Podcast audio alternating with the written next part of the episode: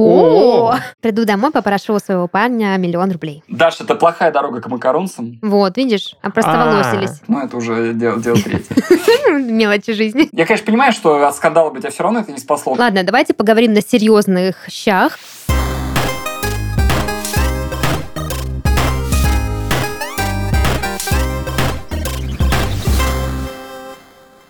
Всем привет! Вы слушаете подкаст из 13 в 30. Еженедельное ток-шоу о молодых людях, которые постарели слишком рано. И в студии сегодня с вами ваши ведущие. Дарья, это я, и мои дорогие и любимые друзья и коллеги Христофор.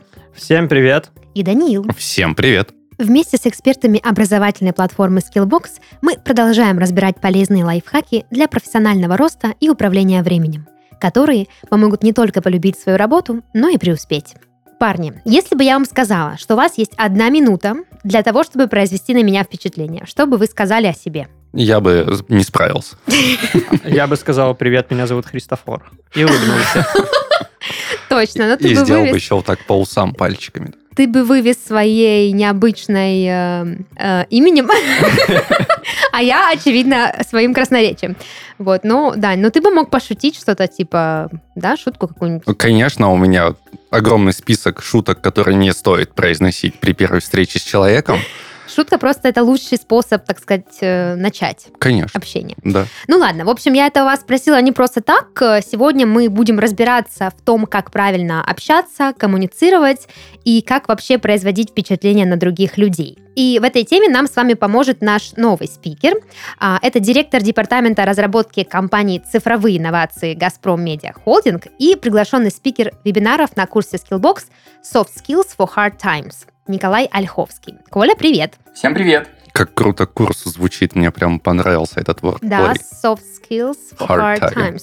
Да, мне тоже Hello. очень понравилось. В общем, сегодня у нас, э, да, будут и э, софт-скиллы, и какие-то импровизации на тему э, произведения впечатления. Поэтому, Коль, у на- у нас сразу к тебе такой вопрос, чтобы и нам, и нашим слушателям э, вообще понять актуальность да, этой темы, мне бы хотелось у тебя узнать, а, для чего вообще сегодня нужен такой навык, как умение хорошо коммуницировать?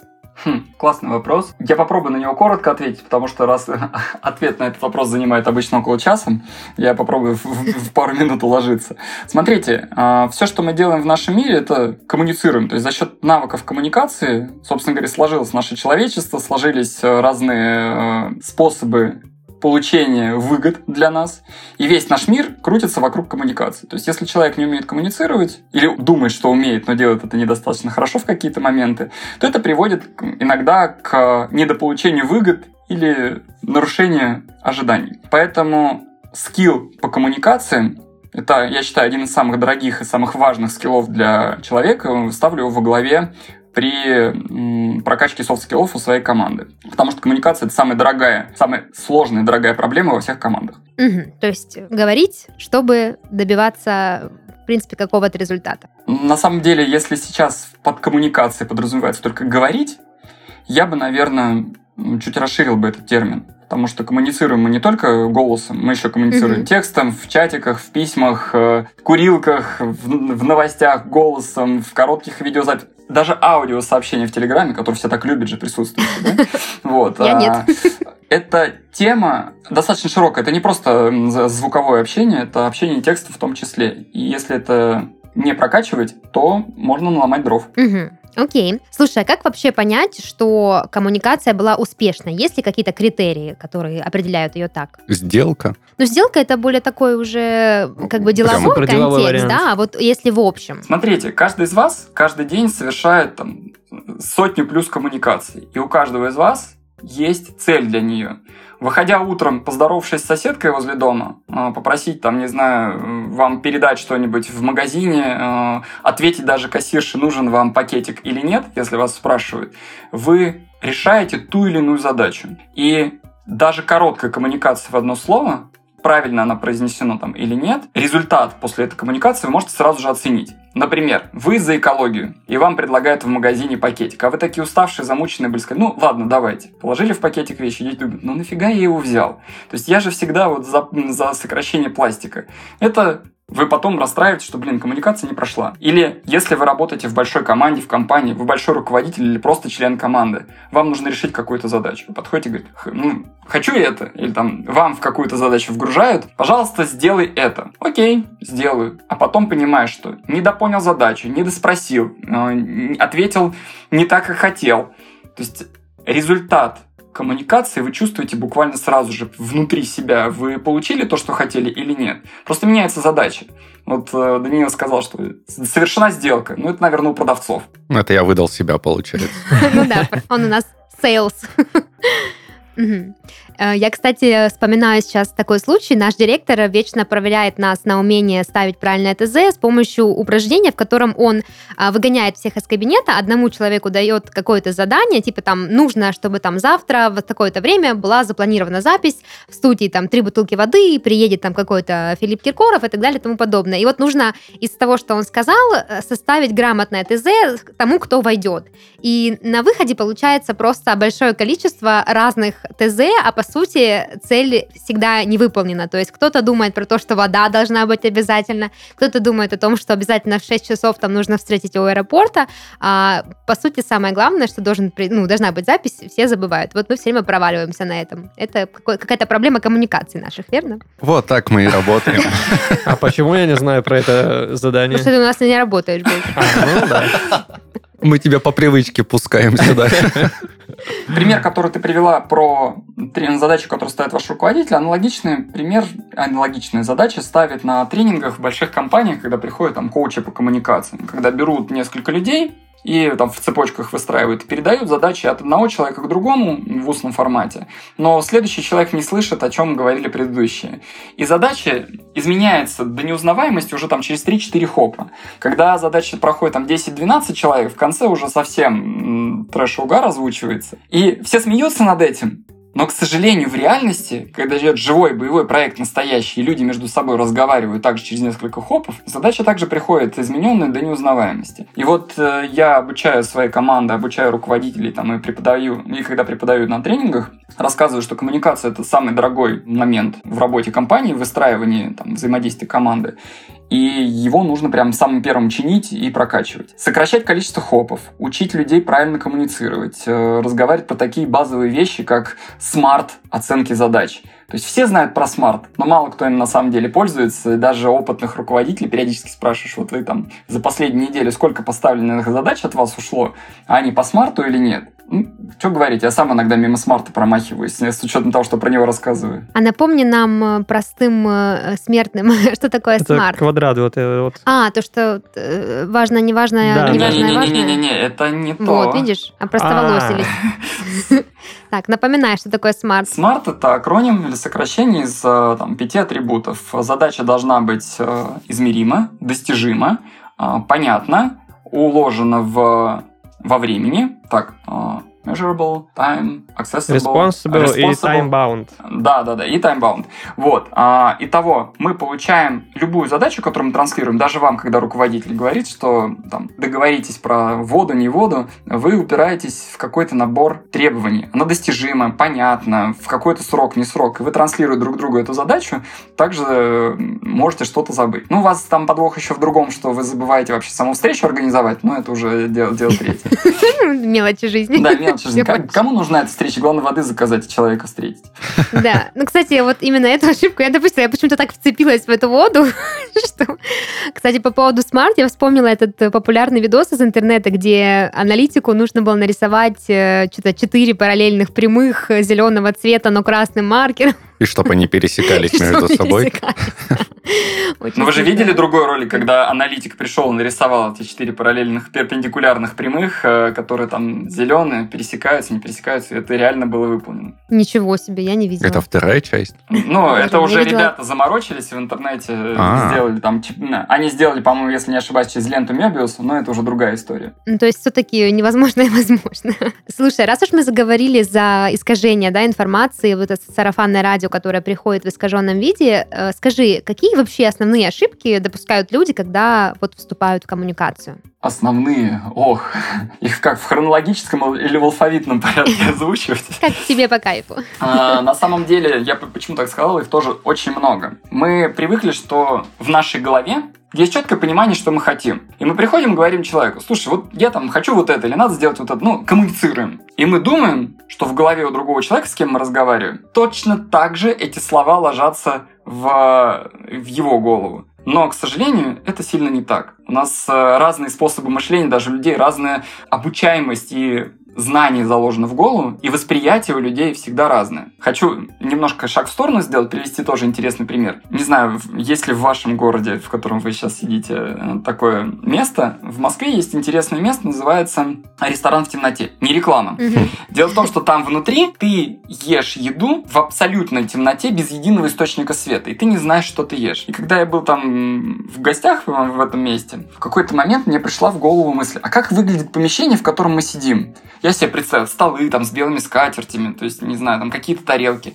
А там сидела группа людей, человек там 12, наверное. Я всем задал этот вопрос. Я удивился, у всех людей в голове было по-разному. Кто-то говорил, тут красные скатерти, кто-то говорил, что тут там желтые скатерти. У всех свое представление воспринимаемой информации. То же самое здесь. Я прихожу к человеку, слушай, организуй, как, как ты там даже говорил, организуй, пожалуйста, мероприятие, закажи воды и встреть. Вот ты услышал про закажи воды и встреть. Кто-то услышал так, кто-то услышал по-другому. И одну из самых важных частей в коммуникации я считаю, что это сбор обратной связи, как тебя услышали. Если тебе нужно дожать э, понимание, что там информация была понята. У меня с этим связана уже прям такая серьезная профдеформация. Я по несколько раз одно и то же рассказываю. Разными словами. То есть я, при, я доношу до людей, с кем общаюсь, одну и ту же информацию с разных ракурсов так, так, по-другому, по-другому, по-другому. А потом еще и пытаюсь у них спросить, а вы как поняли? И их еще тоже по разным ракурсам начинаю спрашивать. Особенно если задача очень важная и для меня критична, чтобы до них информация донесена была, как говорится, on the same page вместе со мной, то я кручу этот кейс до тех пор, пока не, окончательно не буду уверен в этом. Меня за это постоянно ругает мой молодой человек. Говорит, зачем ты мне говоришь одно и то же, просто разными словами? Я, я теперь буду свою краткосрочную э, амнезию оправдывать профдеформацией. Ну, Причем чужой профдеформации, не своей. Запомните, у меня амнезия. Напомните. Хорошо, мы тебе напомним. Слушай, ну вот э, хорошо, с ошибками понятно, да, что вот э, нужно собирать обратную связь. А что вообще мешает э, людям как-то вот, не знаю, понять друг друга? ну вот восприятие, восприятие mm-hmm. и то, в каком контексте люди, там, вплоть до того, что где они выросли, где они до этого работали, чем занимались. Вот я слышу, что у вас сейчас в студии находятся люди с разным профессиональным опытом за спиной. И когда мы сейчас сказали, что из себя представляет коммуникация, там, успешная коммуникация, Денис сказал, успешно выполненная сделка. Я думаю, даже для тебя успешная коммуникация это был бы другой э, артефакт на выходе. И что mm-hmm. нам мешает договориться изначально? Разный набор ценностей и ожиданий от этой коммуникации. Ну, наверное, это, это основная проблема. Была и будет всегда. И задача там человека, который умеет хорошо и круто коммуницировать и договариваться, убедиться, что у нас мотивы одинаково могут и не быть, но хотя бы конечная договоренность э, должна удовлетворять э, там, и синхронизироваться и по ценностям, и по мотивам каждого. Я теперь начинаю думать то, что когда я объясняю конечную цель человеку и получаю от него не то, что я хотел, это значит то, что не он меня не понял, а я плохо объяснил. Я теперь тоже буду очень-очень сильно долго, часто повторяться. Например, когда ты человеку что-то рассказываешь, хочешь, чтобы он выполнил какую-то цель, а на выходе получаешь не то, что хочешь, чтобы... То есть ты сейчас повторяешь другими словами? Как, как вы могли догадаться, это пока плохо получается. Видимо, надо работать над этим. Мне кажется, что иногда дело не только в тебе, потому что ты плохо объяснил. Просто есть люди, которые, ну, плохо понимают. Такое есть. Ну, как бы, а как? А представьте, вам с ними надо в любом случае коммуницировать. Ну, вот в любом ну, случае, да, однозначно. Да. Вот стоит перед вами задача пойти договориться, а он не понимает. Учимся, учимся коммуницировать. А есть еще разные интроверты, например, которые не хотят слышать или боятся разговаривать, или не хотят доносить какую-то информацию, потому что им не нравится общаться. Вот, да, ты предвосхитил мой вопрос. Как раз хотела о них поговорить, что вот, кажется, когда мы говорим э, коммуникация, да, я себе представляю такого активного человека, который умеет много говорить, говорит заразительно, всех убеждает, а, он всегда знает, что ответить, э, как-то там обрисовать ситуацию. А ведь действительно есть люди, которые, ну, не любят общаться или стесняются, или вообще у них социальная тревожность, и для них любое общение — это стресс, и они как-то избегают его. Как этим людям быть? Как им наладить свои или пробиться через эту стену? Тяжелый вопрос, честно. А, я задумался об этом вопросе не раз, потому что работая также со своей командой, я часто встречаюсь с людьми, которые ну, интровертны сами по себе. Я на самом деле, мне однажды тоже задали вопрос, а ты там интроверт? Я сказал, нет, ну что вы, я же там экстраверт, я же болтаю безумно, вот это все. Но После того вопроса прошло уже 4 года, и я все чаще и чаще возвращаюсь к нему и понимаю, что на самом деле я интроверт. То есть я люблю там, побыть сам с собой и не, не любитель выливать много информации. Но это опять-таки, это тренируется. Поэтому обращаясь ко всем интровертам, которые слушают сейчас этот подкаст, друзья, это правда нарабатывается, это можно натренировать. Иногда очень тяжело начинать разговаривать с там, незнакомыми людьми или разговаривать с людьми, с которыми некомфортно. Просто чуть больше тренировки. Это правда придет. Но дать какое-то лайфхак и совет, знаете, как это? Не бойся, не бойся разговаривать, но это же ну, да. глупо. Грустишь, Нельзя не такое.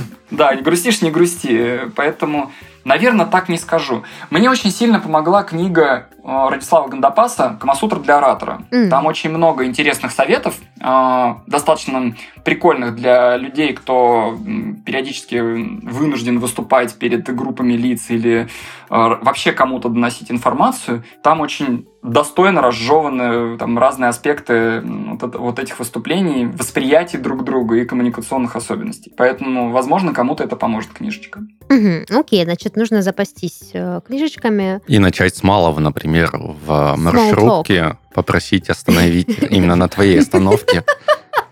Данечка, хорошо, что у тебя машина. Значит, ты бы колесил по городу просто. Я, я на конечной выходил. Со своими шутками не, не доехал бы никогда до дома. Ладно, давайте поговорим на серьезных щах. Сейчас вот пришла мне в голову мысль. Вот, допустим, у нас в диалоге или в переговорах начал появляться негатив. Угу. Что делать вообще, если мы начинаем спорить или упираемся в тупик? Как э, из этого выйти экологично, красиво?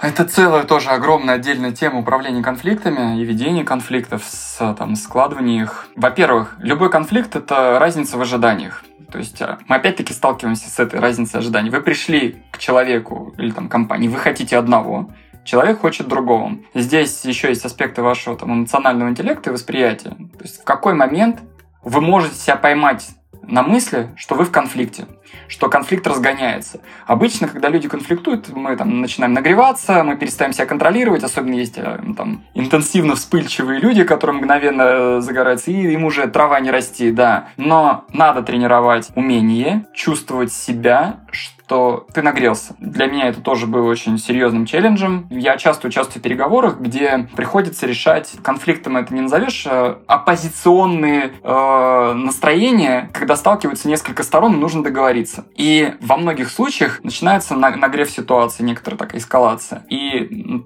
ты греешься, как и любой человек, вместе со всеми. То есть это нормальные эмоции, мы, мы, мы живые люди. И первое, что надо делать, это остановиться, поймать себя на мысли, я разогрелся. И второе, начать слышать собеседников. Чего хотят они? Почему? Почему они хотят именно это? Зачем нужно это именно им? И как это противоречит с твоим ожиданиям? Нужно подбирать решение, чтобы это был не компромисс, а вин-вин. То есть э, компромисс это когда каждый по чуть-чуть потерял, а вин-вин это когда все остались в хорошем профите. Не всегда получается найти вин-вин, зачастую это действительно компромисс, но, э, даже отвечая на твой вопрос, как быть, если вот ну, идет нагрев? Попробовать понять, почему идет нагрев. Как обычно, если ты сейчас сказал, если боишься, не бойся, ну, это же тоже очевидные советы.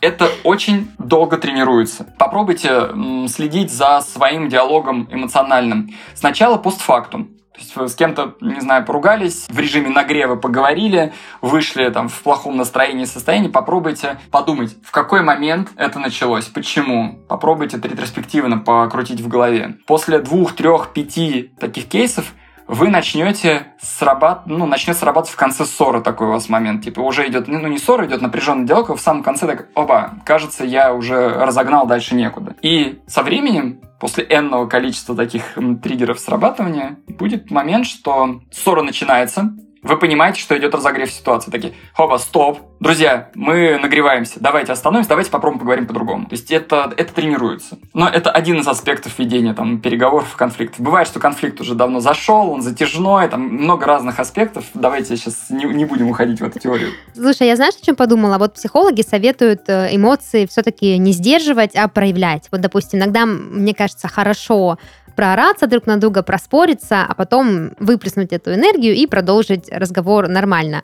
А, как ты думаешь, вот эти эмоции негативные, да, вот ты советуешь остановиться и понять, что ты нагрелся, эти эмоции, они деструктивны для коммуникации или все-таки есть случаи, когда можно их вылить и расслабиться потом? Возможно, есть такой тип людей, которым, точнее, возможно, а точно есть такой тип людей, которым надо вот выплеснуть все эмоции, попереругаться там чуть ли не до драки, а в конце пойти договориться. И вот когда встретятся два таких человека, наверняка они, э, там, прорав друг на друга, они договорятся. Среднестатистические переговоры сводятся к тому, что людям не нравится, когда на них орут или конфликтуют. И поэтому, на мой взгляд, с точки зрения там, математической статистики, э, нет смысла каждый конфликт доводить до состояния прораться. Э, вероятнее всего, закончится все плачевно. Ваши визави не дадут вам того того, чего вы хотите, скорее всего, с вами просто не будут вести диалог, сотрудничать или еще что-то. А есть те же самые интроверты, которые просто скажут, ой, ё, не, спасибо. Они молча выслушают вашу тираду, по возможности максимально быстро свернут общение с вами, и вы вообще больше от них ничего не получите и не добьетесь. Я все жду, когда в моей жизни появится тот самый человек, с которым можно будет проораться. И договориться. И договориться. Потому что я часто слышу такие фразы, «А зачем ты повышаешь голос? А я просто такой человек. Я когда завожусь, я начинаю на повышенных тонах говорить. Причем не, не всегда с негативом. Вот, так что жду, все жду, когда можно будет поскандалить от души. Мне кажется, тренинг, вот это упражнение с анализом э, диалога негативного прошедшего, оно очень сложное в плане того, что когда этот диалог случается, ты обычно его не заканчиваешь, его сложно анализировать э, в ретроспективе. Ты его продолжаешь у себя в голове разгонять, причем несколько дней, и на третий день щелчок, и ты такой, надо было вот так ответить. Да, я не договорила. А теперь попробуйте подумать на секунду, что у вас эта ссора, вот этот диалог сложный, с человеком или с группой людей, от которых вам что-то очень-очень нужно. Это другой разговор. На своего парня никогда не ору. Честно. Вы можете сколько угодно в голове проговаривать, как бы я еще вот так ответил, и вот так вот ответил, и вот вообще в острословие поиграть. Но, блин, вам с ними надо договориться. Да, я обычно вот так и вот так, я только в голове. А когда я к нему несу какую-то просьбу, я всегда... Милый, родной, дорогой. Он же слушает этот подкаст, да? Нет. Я могу быть откровенно предельно. Он Все не карты узнает. на стол. Да, он даже не знает, что я про него рассказываю. Ладно, давайте поедем дальше. А есть ли какие-то секретные техники или, может быть, лайфхаки, которые помогут хорошо вести переговоры, неважно, деловые или нет? Хм, есть. Давай. Правильный ответ есть. Опять-таки, зависит от того, какие у вас переговоры. Как обычно, дьявол в деталях. Угу. В зависимости от того, каких результатов от переговоров вы хотите достичь. Переговоры бывают разные. То есть поговорили там с друзьями, поговорил с коллегой, ты от коллеги чего-то хочешь, ты от коллеги чего-то не хочешь. Тебе нужно нанять человека, тебе нужно уволить человека, тебе нужно, там, не знаю, попросить так, чтобы человек э, исправился или начал делать что-то, что ты от него ожидаешь, а ему это не нравится. И лайфхаки для каждого конкретного случая индивидуальны. То есть есть инструменты анализа людей. То есть если тебе нужно за считанные секунды или за пару фраз понять, какой человек перед тобой. То есть есть прям методологии, позволяющие по тому, как человек отвечает тебе на вопрос, там, который час и как он с тобой поздоровался, сформировать психологический портрет об этом человеке и принять решение, как с ним вести диалог. Это прям уже совсем э, high-level, когда ты действительно по двум-трем предложениям о человеке формируешь э, восприятие и подбираешь стратегию ведения с ним. Есть разные методики определения типа личности, чтобы это делать. Но я сейчас опять загоняюсь в, теорию. Можно вернуться к простым лайфхакам. Угу. Конкретно простого такого пластыря, там, чтобы приложил и не болело, нет. Наверное, нет. Это все сводится опять к тренировке и к пониманию, какую цель вы хотите достичь. Если речь идет про что-то простое, договориться в магазине, чтобы вам там булку повкуснее дали, я думаю, это все умеют, потому что натренировались за годы прошения булок. Но если вы говорите про профессиональное применение э, каких-то в своей работе, каких-то инструментов, ну, надо смотреть, какой кейс. Надо смотреть, чего вы хотите достичь. То есть вам надо получить и не поругаться, вам надо не поругаться и получить. То есть способов разных много. Слушай, давай вот самое больное возьмем, самое сладенькое. Я хочу попросить босса увеличить мне ЗП. Дай ему послушать подкаст. Записывайте, ребята, быстренько. Попросить Пойдем босса, сейчас. чтобы увеличить мне ЗП. То есть здесь ты хочешь чего-то, но люди устроены угу. так, что они дают только в том случае, если что-то тоже получают в ответ. Угу. Приходя к боссу, угу. ты приходишь и говоришь, слушай, я тут такая классная, дай мне денег. Он говорит, нет, ну как бы и текущих денег за твое классное достаточно. Он не получил то, что ему нужно дополнительно. За деньги, которые он тебе выплатит, он должен получить экстра пользу, экстра value. Надо прийти, слушай, я за последнее время сделала вот это, вот это, вот это, а раньше этого не делала. А еще я занимаюсь вот этим и планирую вот это, и вот это я нововведение внесла. И вообще стратегия вот такая. Я собираюсь еще вот это и вон то драйвить. И за все это я хотела бы экстра маленький рейс в два раза. То есть надо что-то предложить человеку. Конечно. Угу, угу. Представь, что ты босс, и к тебе, не легко. знаю, босс Данила, Данила. То есть и Данила приходит к тебе и говорит, «Э, Даш, хочу денег. Хоти. Хоти. Да. А, Даш, смотри, давай так, ты помогаешь мне, а взамен я приму помощь от тебя. Ты что думаешь, я дурочка? С переулочка. Попытаться стоило. Я твои коммуникационные стили уже давно разгадала.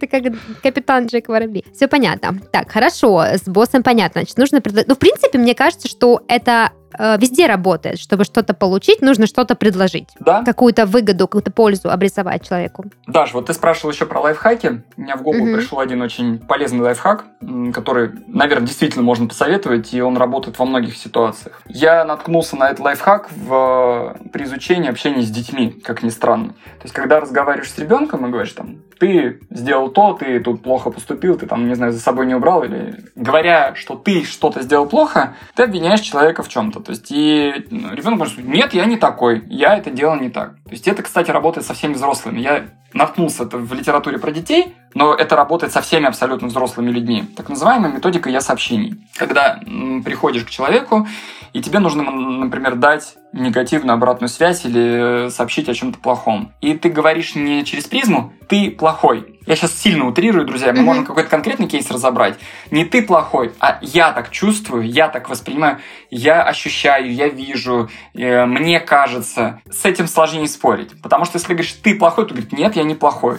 Ты сделал плохо? Нет, я сделал хорошо. А вот когда ты говоришь «я думаю, что вот здесь вот сделано плохо», тебе не могут сказать «нет». В смысле нет, это я думаю. То есть это же в моей голове, это же не в твоей. Я так считаю. С этим спорить сложно. И во многих сложных переговорах мне это сильно помогает. Ведя переговоры с людьми, я очень часто, пере... я в большинстве случаев, не очень часто, я в большинстве случаев перехожу на я-сообщение, потому что это работает. Угу, да, я даже слышала, вот психологи говорят, что чтобы кому-то, да, донести какую-то мысль, ты говоришь через свои чувства, что, допустим, мне обидно, когда ты вот так-то, так-то, или мне там... Да, радостно, когда ты то-то, то-то. Окей, понятно. Это явно не будет работать с моей девушкой, потому Почему? что я слышал тоже о подобном психологическом приеме, чтобы смягчить критику человеку, а, нужно ее преподнести через призму «я». И, соответственно, я пришел и говорю, блин, я так хотел завтра пойти в этой классной черной рубашке на работу, а она, к сожалению, не поглажена.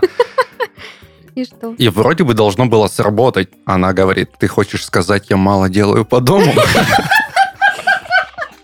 Тут есть э, маленькая проблема, э, Данил. Э, когда ты говоришь, я так хотел пойти, это как раз ты предъявляешь претензию, потому что ты хотел и не пойдешь. То есть, а вот если ты скажешь, я так расстроился из-за того, что не, смог, не смог пойти, то есть ты своими чувствами делишься, что не то, что ты хотел, а она тебе не смогла. Здесь очень тонкая граница, что ты в первом случае ты предъявляешь за то, что ты хотел и не смог, а во втором случае ты просто делишься своими эмоциями. Блин, я так расстроился, что не смог сегодня в этой рубашке пойти. Было бы классно, чтобы она была поглажена, но она нет. Ну, я, конечно, понимаю, что от скандала бы тебя все равно это не спасло, но это, возможно, возможно, было бы чуть легче ей воспринимать. Так, парни, я вам скажу как женщина, которая гладит и делает уборку по дому. Сработал бы следующий сценарий. Когда ты подходишь к своей женщине и говоришь, милая, ты так много делаешь по дому. Ты, блин, спасибо тебе большое за то, что ты еще чуть-чуть. постоянно меня вот обо, обо мне заботишься. Можешь, пожалуйста, погладить черную рубашку? Блин, милый, конечно. Какой вопрос? То есть надо сначала поблагодарить, что ты типа ценишь. Ты видишь, ты замечаешь и ценишь, а потом попросить. И Век всё. живи, век учись. Мы сейчас аккуратно ступили на тропу обратной связи и методологии шит-сэндвича, когда сначала хорошее, потом плохое, потом опять хорошее. Ну как да. раз таки сначала похвалил, потом поругал, потом опять в конце похвалил. Просто я бы отреагировал точно так же, как Оля, мне кажется. Абсолютно точно так же. Типа, в смысле ты мне... Что мне предъявляешь? Что ты расстроился из-за рубашки? Я бы пошел и сказать- погладил рубашку. М, Какой ты Ну, потому что я самостоятельный. хочу пойти завтра в ней. Да, как твои бы. проблемы, как бы, да? Ну, в Да. общем, Но ведь понятно. могло быть еще хуже. Она могла сказать, ты хочешь сказать, моя мама меня плохо воспитала? Да. Или вообще, What мама бы уже... Мама бы тебе уже писала. Ладно, давайте от рубашек отойдем. Все-таки в современном мире живем, можно и в мятой прийти. Сегодня очень популярно быть креативным, э, осознанным, изучать всякие психологические практики для того, чтобы как раз вот хорошо общаться, отрабатывать отказы, да, очень популярное словосочетание в digital е. А, Но как же все-таки на этом фоне таких классных креативных людей можно выделиться и классно презентовать себя? Есть ли какие-то вот тут а, классные техники? На фоне классных, креативных людей презентовать себя. То есть, э, если я правильно тебя слышу, что человек, который не классный, не креативный, такой приходит, а вокруг все остальные классные, креативные, а он, э, ему нужно дать лайфхак, как себя презентовать. Правильно я понял вопрос? Или нет? Эм, Ну, не совсем, не совсем. Я имела в виду, что Я пришел такой креативный, а там все такие креативные, Да. поголовно. типа, блин, как мне И как мне выделиться? переплюнуть их креативность? Спасибо, Я как бы классный, но они как бы тоже классные. Как быть класснее? Слушай, с- Слушайте, ну это прям реально живая конкуренция. То есть, э, как быть класснее? Быть более креативным. Ну, здесь, наверное, нету тоже подорожника. То есть, я не, не скажу какого-то ответа. Да, это жизнь, да, вы приходите, вокруг есть люди, которые профессиональнее вас. Но каждый человек по-своему крут и несет какую-то свою мысль и свою ценность. У меня в команде очень много профессионалов, которые намного более сеньорны в каком-то аспекте, а, в каком-то аспекте более сеньорны, чем я. И это нормально.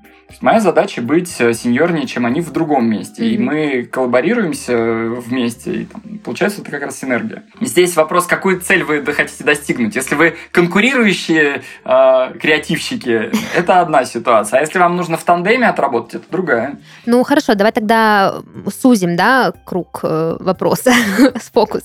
Как тогда себя выгодно, классно презентовать? С чего начать? Я всегда выбираю какие-то конкретно сильные стороны для этого кейса, чем я хорош. Например, если мне нужно презентовать себя, вот там тема подкаста была там изначально там, презентовать себя за одну минуту, вот, и вот при- приходя в какое-то конкретное место, если мне нужно заранее подготовиться к этому, к- там, у меня есть всего лишь одна минута, я точно понимаю ценности тех людей, перед кем я буду говорить. Иногда это делается не готовясь. Ну, бывает ситуация, что у тебя вот, ты, ты попал в лифт, а рядом с тобой в лифте едет вице-президент компании, у тебя ровно вот эти 33 секунды, пока ты едешь в лифте, чтобы проговорить. Ну, это уже опять-таки та самая профдеформация, когда ты понимаешь ценности этого человека, что нужно именно ему. Помните, мы сейчас обсуждали, если хочешь что-то получить, надо что-то дать. Ты в диалоге озвучиваешь, чем ты полезен при представлении. Например, приходя к вам сюда, вы могли там познакомиться, типа, Николай, расскажи о себе. Я мог начать рассказывать про то, что там я занимаюсь программированием, или про то, что я когда-то давно шил из кожи. Вау. А, да, я этим увлекался, да. Но это же не интересно сейчас, конкретно в текущий момент. Но, с другой стороны, я могу сказать, что я преподаю в разных онлайн там курсах и школах, и могу вести там материал сразу на 300, на 400 человек одновременно.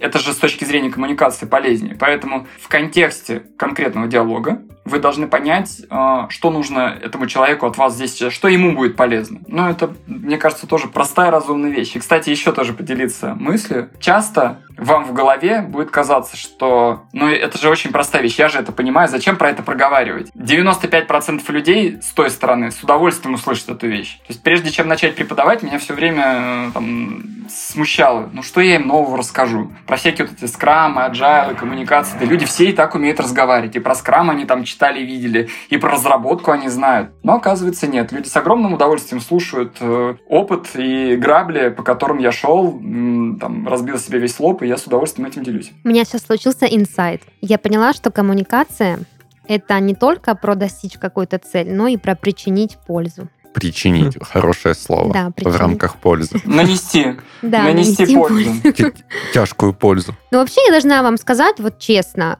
мне кажется, очень трудно, очень сложно. Вот ты так много всего рассказываешь, говоришь, и тут практиковаться, и тут годы изучения, и есть такие-такие техники и книжки. Хотя коммуникация — это то, что мы делаем каждый день, так в таком большом количестве, и, и так много от этого зависит. Мне стало немножко грустно. А мне кажется, коммуникация это не то, что ты сказала, а то, как тебя услышали и что из этого вынесли. И то, и то, и то правильно. Попробуйте представить на секунду, что вы не можете говорить. Ну вот, Даш, представь, что у тебя там, не знаю, вот ротик заклеили на весь день, и все. И ты можешь просто на людей смотреть, слышать, кивать, там, жестикулировать. Но нет у тебя возможности им что-то сказать. Насколько обеднеет твоя жизнь, насколько обеднеет твои возможности в получении того, что ты хочешь. Ну, если еще и писать нельзя, и рисовать. Чуть более Не, ну чем писать, полностью. писать-то можно, но, но ты все равно, э, Ну да. это темп обмена информацией, ты, тебе будет сложнее просить, сразу сложнее получать, сложнее доносить твои эмоции. Тебе, не знаю, сделали больно, обидели, ты, тебя там забрали то, что тебе нужно, а ты хочешь об этом сообщить, а не можешь. Грустный смайлик Поэтому- отправляешь, и все,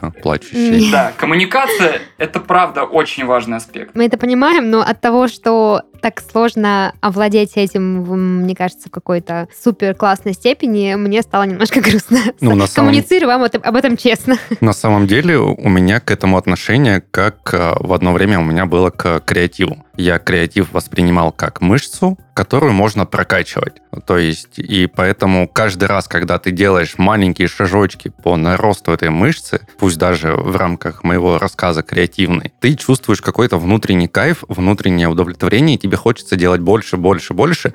И вот этот страх того, что ты еще много чего не умеешь, он уходит. Потому что ты понимаешь, как многому ты еще можешь научиться. Мне кажется, это ты писал сценарий к Рокки Бальбоа. И я скажу тебе то, что для тебя не новость. им. Точно. Мир не такой же солнечный и приветливый. Я плюсую к сказанному, потому что есть фраза вот, «дорогу осилит идущий». То же самое здесь. Любой скилл, который вы прокачиваете, надо хоть что-то делать. То есть вот хоть, хоть все что угодно, хоть малейший шаг, хотя бы лежать ногами в нужном направлении. Например, если есть среди слушателей люди, которые хотят прокачать свой навык коммуникации, просто один из лайфхаков. Попробуйте общаться с незнакомцами. Вот просто за- заговаривайте, это, это дико сложно. То есть, если вы еще и интроверт, зацепить какого-то незнакомого человека, там, что-то спросить, сказать. Вот попробуйте с того, что зашли в лифт, с вами едет какой-то сосед из вас, чтобы спросить, там, классная сегодня погода, да? Если вы интроверт, это будет очень больно первый раз из себя выдавить. Я думаю, пару раз э, к этому нужно будет очень долго и сложно идти. И с каждым разом все больше и больше и больше, и это, правда, тренирует. Есть один тоже система там видео-подкастов, TED, наверняка слышали видеоконференции. Там один из выступающих, э, есть э, курс, я не помню, как он точно называется, терапия отказов, по-моему. А, этот, там такой азиатский классный парень. Да, да, да. Очень, вот рекомендую посмотреть «Терапия отказов» видеоролик. И там, во-первых, посмеетесь от души, как парень решил просто каждый день э, сделать так, чтобы ему отказывали. Есть это очень больно и сложно, но он просто шел, делал. Он пошел, не знаю, в Макдональдс, попросил, ну, заплатил за бургер, ему дают бургер, ну, там можно добавки? То есть продавец просто в шоке, в смысле, с чего? Ну, не знаю, было бы классно, если бы вы дали добавку. То есть нет. Или там подошел к незнакомому охраннику, просто сказать, слушай, можешь дать 100 долларов в долг? Человек вообще в шоке, в смысле? Нет. То есть это тоже тренировка. Для него была тренировка терапии отказов слышать нет и там не рушить свою жизнь от этого. Для людей, у кого есть коммуникационные сложности, тоже вот лайфхак, тренировать мышцу коммуникации. В самолете, в машинах, в Мне больше всего у него понравилось, когда он попросил сделать пончики в виде олимпийских колец, а женщина задумалась, она не ответила ему нет, она сделала эти пончики, и ну, для него это было как первое огромное открытие, и он думает, блин, да, я буду продолжать это делать. После того, как я это увидел, я думаю, блин, можно и самому попробовать. Но я пока не добрался до этого, да, да, и, в принципе, не думаю, что мне это очень-то и нужно. Приду домой, попрошу у своего парня миллион рублей. Чтобы услышать нет или Нет, для он- чего? Нет, он мне скажет, что я тебе его дам, как только заработаю. Так что... А дальше будет диалог на повышенных тонах? Нет-нет-нет, я на него не повышаю голос, я же миллион хочу. Я в своем уме. Ой, блин, очень классно мы пообщались. Спасибо тебе, Коль, большое за твои лайфхаки и рассказы. И я предлагаю нам э, двигаться дальше. У нас для тебя есть небольшой сюрприз в нашей интерактивной рубрике. Опа, давайте. Этот подкаст записан при поддержке образовательной платформы Skillbox. Более пяти лет Skillbox дает людям качественное и доступное образование по востребованным специальностям и помогает менять профессиональный трек в любом возрасте. Skillbox предлагает отказаться от убеждения «одна профессия на всю жизнь» и считает, что всегда есть время для профессионального развития и карьерных перемен. На курсе Soft Skills for Hard Times вы научитесь управлять командами, заключать выгодные сделки, выступать на публике. Сможете лучше справляться с работой и быстро договариваться с клиентами и партнерами. Ссылка на курс будет в описании подкаста. Дань, Да. ну что там у тебя сегодня? Сегодня у меня реальные истории из э, переговоров. Это, может быть, в наше время происходило, может быть, в Не рамках в наше. да, истории. Но, тем не менее, это все было, и на, в какой-то момент я буду историю останавливать, и вы будете должны угадать, э, чем она закончилась. Мгм. Давай сейчас соберем обратную связь. Коль, а, как, ну, тебе понятно, что мы будем делать сейчас в нашем интерактиве? Ну, мне понятно, но меня, меня смущает слово «мы». Мы все будем угадывать Да. или... Да. А, отлично. Ответы Давай. знает только Данил, а мы все Прекрасно. не знаем. Так, я буду вести счет. Я хочу обозначить снова свою цель. Я хочу набрать 0 баллов. А призы будут, друзья? А мы вот обещали подумать в прошлом выпуске о призах, но так и не подумали. Но мы на- работаем, лежим ногами в эту Вы сторону. можете купить мне макарунцы. Можем, да, почему нет? Так, значит, Коля, Но для этого тебе нужно победить. Даша. Вообще, легко. Итак, а, подожди, а как же мы поймем, что мы победим? В этой же игре нужно предложить свой вариант, а как мы поймем, что он лучший? Не лучший, максимально близкий к А, правде. все, окей, ладно. Ну хорошо, субъективщина, конечно, но окей, поехали. Чистая объективщина, Даниил, по-моему. будет, Даниил будет принимать решение, кто ближе. Ну Да, да, да, да. Ну, мы, не знаю, можем как-то подголосовывать. Начнем с простого. Че Гевара должен был прилететь в Советский Союз на переговоры. В то время у руля стоял товарищ Брежнев, который отличался своей страстью к поцелуям. Че Гевара не хотел целоваться с мужчиной, несмотря на то, что он лидер другой страны. И обижать отказом он также его не хотел. Что сделал Че Гевара, чтобы этого избежать? Я знаю эту историю, поэтому Блин. отвечайте пока вы. А я заберу свой балл. Так, значит, Че Гевара не хотел целоваться с Брежневым. Да, Что он сделал, чтобы этого избежать? Мой первый вариант, и прям at the top of my head, он сказал, что у него болит зуб и плохое дыхание. хорошо. Пусть будет так. У меня две гипотезы, я предположу, начну с более слабой гипотезы. Он наелся лука или чеснока, ну, то есть это с одной стороны. Но с другой стороны, я предположу, что он зажег сигару э, тут, и вышел с сигарой. Точно, он же курил сигары. Христофор. Он накурился сигарет или сигар, я не помню, чего именно. Я не знаю, чего именно, не знаю. Нет, он всю встречу постоянно в зубах держал сигару, не давая ни малейшей секунды и возможности Брежневу приблизиться к его губам. Я просто забыла, что Че Гевара курил сигары. Ладно, Коля зарабатывает балл, Христофор не зарабатывает балл, потому что знал правильно. Ну, ладно. Ладно, шучу, И конечно, причем он его не назвал. И я по-моему. зарабатываю. Причем он его не назвал, да. Я, за честность. Так я же сказал, что у меня цель получить 0 баллов. Я тоже зарабатываю балл, потому что что это у вас по баллу, у меня нет. Давай дальше. Даша, это плохая дорога к макаронцам. Следующая история связана с Уинстоном Леонардом Спенсером Черчиллем. Мгм. Леди Нэнси Астер, первая в истории женщина, избранная в палату общин, сказала Уинстону Черчиллю, «Если бы вы были моим мужем, я бы подсыпала вам яд в кофе». Что ответил Черчилль? Так, ну я женщина, я должна знать... А, нет, я же не Черчилль. Я же не женщина Черчилль. Можно я скажу? Давай. Мне кажется, что он сказал, что он не пьет кофе. Или, или ответил бы, как я бы ответил, вы не моя жена. Ну Да, что-то типа хорошо, что вы не моя жена.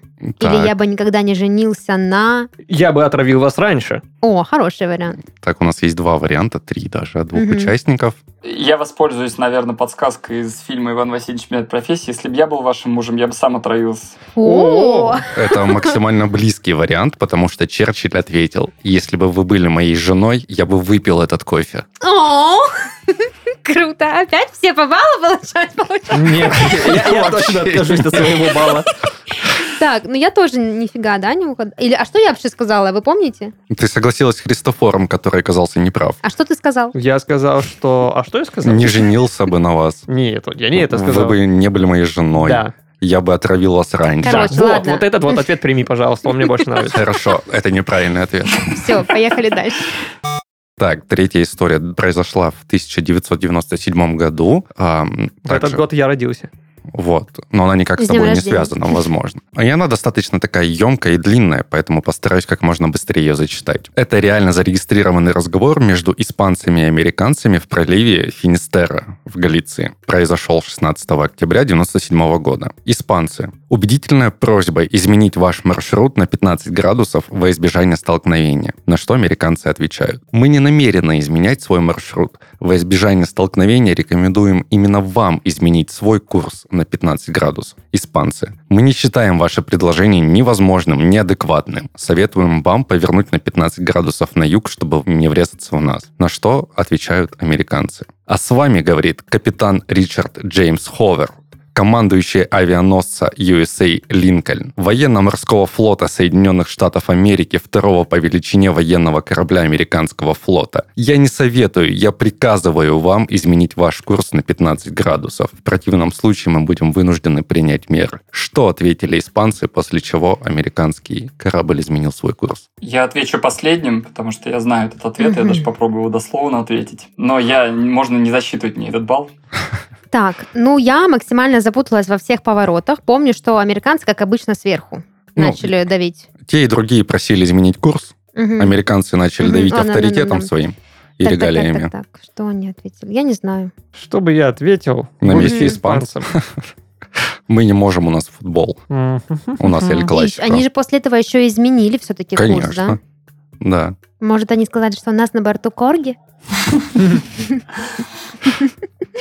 Ну, достаточно близко. Если Да? мы будем засчитывать этот вариант, да, О, отлично, буду его придерживаться. можем пол- полбалла тебе накинуть. А я знаю. А ну. Ну, мне кажется, что я знаю. О, У них на борту был не корги, у них была какая-нибудь важная американская шишка. Королева Испании? Или, или испанская шишка. Испанская шишка. В общем, э, мой ответ таков. У нас на борту шишка, которая как бы очень важная, и вы нас пропустите. И они пропустили. Ну и там правильный Ну. ответ. Наверное, можно к нему уже спускаться? Там Да, скорее- давайте. Там дословно я не помню, а это говорит, э, там, грубо говоря, Ричард такой-то дежурный на маяке, со мной рядом сидит мой пес и остывший ужин, и поэтому, если не хотите впилиться в э, наш материк, пожалуйста, поверните свой, свой корабль. Да, это абсолютно правильно. Поэтому тебе полбалла за собаку, Окей. Ноль баллов. Запишите, А пожалуйста. тебе за шишку? ноль баллов. Ноль баллов. Ну, тебе ноль баллов. Ну, Коле единичку поставь. А мне, не- Так, мне нельзя счет. единичку, нечестно, я же знал ответ. То есть Почему? это Ну, неправильно. А Ничего ну, знание страшного. сила, знание Да. сила. А, окей. Об этом наш сезон, между прочим. Да. Давай финальный. Здесь вот максимально на удачу, потому что эту историю а, знают многие. Отлично, я фартовая. Да, и она как раз-таки про то, о чем мы сегодня говорили, о важности ведения переговоров и получения своей э, цели конечной. История называется «Одна красная скрепка». Реальная история канадского блогера Кайла Макдональда, которому удалось обменять обычную канцелярскую скрепку на двухэтажный дом. Теперь, собственно говоря, вопрос. Абсолютно на удачу. Сколько у него ушло на это времени и сколько обменов он совершил? Я думаю, что он потратил год и сделал 30 обменов. Мгм. Он подошел к Илону Маску и сказал, возьми скрепку и дай мне дом. Не, на самом деле сейчас есть даже проект так- такой, называется «Скрепка», где суть, ну, как это как реалити-шоу, суть которого в том, чтобы скрепку обменять на дом.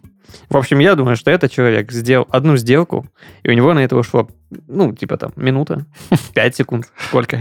Зачтем это, Николай. Я предположу, что все же это был цик цикл обменов, потому что, ну, я понимаю, что есть везение, что там можно пойти на маску в нужный момент предложить красную скрепку, но, скорее всего, это было там, не знаю, около 100 обменов, и, может быть, около там год-полтора. Ну, это же похоже. Может быть, наоборот, может быть, это фантастически быстро произошло, там, скажем, за пару месяцев. Давайте я под пару месяцев скорректируюсь, но обменов было точно больше одного.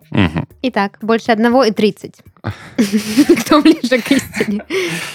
Собственно говоря, на это у него ушел один год Yes.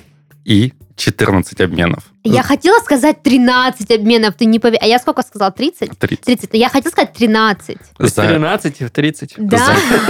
А тут из 30 в 13. за 14 этапов человек обменял красную скрепку.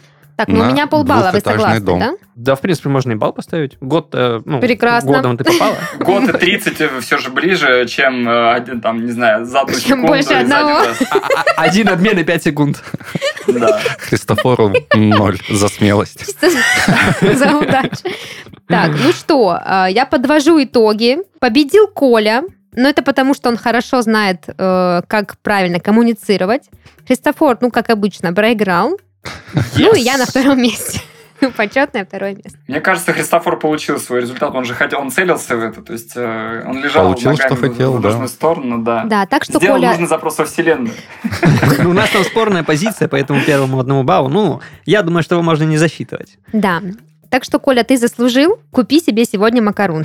Все, я сейчас иду покупать. От нас, от чистого сердца, от нашего дома вашему. Можно даже два. Ну, Можно даже два. Ты так растолстеть недолго. Да ну перестань, господи. Ой, ладно, на этой ноте я предлагаю нам завершаться. Это был подкаст из 13 в 30. Еженедельное ток-шоу о молодых людях, которые постарели слишком рано. И в студии сегодня с вами были ваши ведущие Даша, Христофор, Данил и Коля. Всем пока! Пока-пока. Всем пока. Спасибо. Спасибо, Спасибо тебе, большое, Коль. что пришел. Было очень интересно, познавательно и весело. Абсолютно взаимно. Я получил огромное удовольствие. Всем пока.